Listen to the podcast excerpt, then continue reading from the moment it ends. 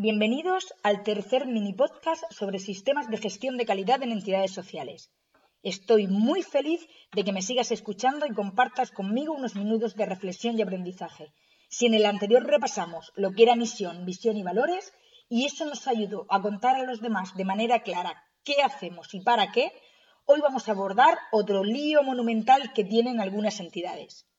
Porque quizás empezasteis siendo poquitos y el trabajo en equipo era vuestro fuerte. Todo se hablaba y decidía en reunión o tomando un café. Todos hacíais de todo y eso resultaba genial porque el trabajo compartido es muy satisfactorio. Pero seguramente ya ha pasado algún tiempo desde aquello y habéis crecido en voluntarios, técnicos y también en actividades. Ahora os ofrecen participar en eventos con otras ONGs, lleváis en danza varios proyectos para presentar a la administración, queréis participar en la charla de un cole amigo, y faltaba ese nuevo voluntario que quiere ayudar, pero es que no sabemos en qué puede encajar. Y claro, resulta tan complicado llegar a todos sin desfallecer en el intento. ¿Os ha pasado? Pues no os sigáis desanimando. Un sistema de gestión de calidad también os ayuda en esto. Hay muchas formas de hacerlo, pero cualquier sistema de orden, el que sea, os debe impulsar para tener definidas áreas de trabajo.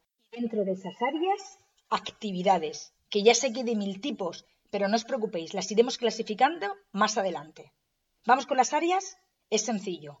El truco que yo siempre utilizo es escribir una lista de todo lo que hacemos, sin trampas, sin olvidar las tareas menos atractivas como pueden ser las puramente administrativas que nadie quiere, porque pensamos que no están relacionadas con la transformación social, pero es que hay que hacerlas sí así si queremos que todo ruede. Después escojo tres lápices de colores y las voy subrayando al tiempo que las clasifico en lo que son para mí los tres pilares básicos de cualquier entidad. Área administrativa o de soporte, área de proyectos o procesos clave y área de acogida y relación con el voluntariado. En el área administrativa o de soporte tendremos que incluir esas actividades que decíamos que eran las menos atractivas, pero que incluyen las tareas que facilitan y ponen los cimientos al resto. Por ejemplo, las de tipo gestión económica, relación y presentación de documentos a la administración, revisión de cuotas de socio. También me gusta incluir en este grupo las actividades de formación interna, porque ponen la base al buen trabajo. Son esas que realizáis para que los voluntarios y técnicos sepan llevar a cabo su labor. El área de proyectos o procesos clave es el caramelo de las entidades en la que todos queremos estar porque en ellas se incluyen las actividades directas y necesarias para cumplir con nuestra misión. Y claro que son las más lucidas, pero no son las únicas ni las más importantes. Sí son las más visibles, que si os dedicáis, por ejemplo, al apoyo educativo a menores de familias con pocos recursos, aquí estarán las clases o talleres que impartís. Y por último, aunque en muchos sistemas de calidad no se considera un área en sí misma, la experiencia me dice que el área de acogida y relación con el voluntariado es importantísima para las entidades sociales, porque su base social está formada por un trabajo altruista y si queremos que tenga calidad, debemos darle una estructura seria. Se incluirían aquí todas las acciones dedicadas a la captación de nuevos voluntarios, pero también a las de acogida cuando llegan, para que conozcan sus derechos y sus obligaciones, y a las relacionadas con el seguimiento y apoyo mientras estén colaborando con la entidad.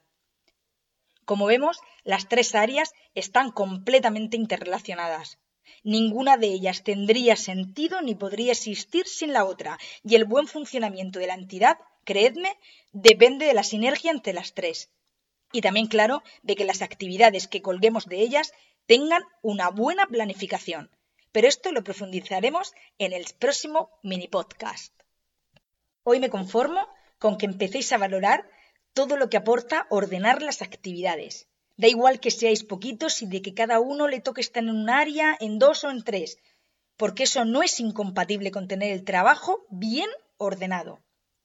En poco tiempo vais a notar la mejoría, Así, ahora no tardaréis más de dos minutos en contarle a ese nuevo voluntario qué necesitáis y cómo vais a satisfacer sus expectativas. No os digo nada de cuando ordenéis documentos de forma telemática. Ahora haréis carpetas lógicas y no mezclaréis peras con manzanas.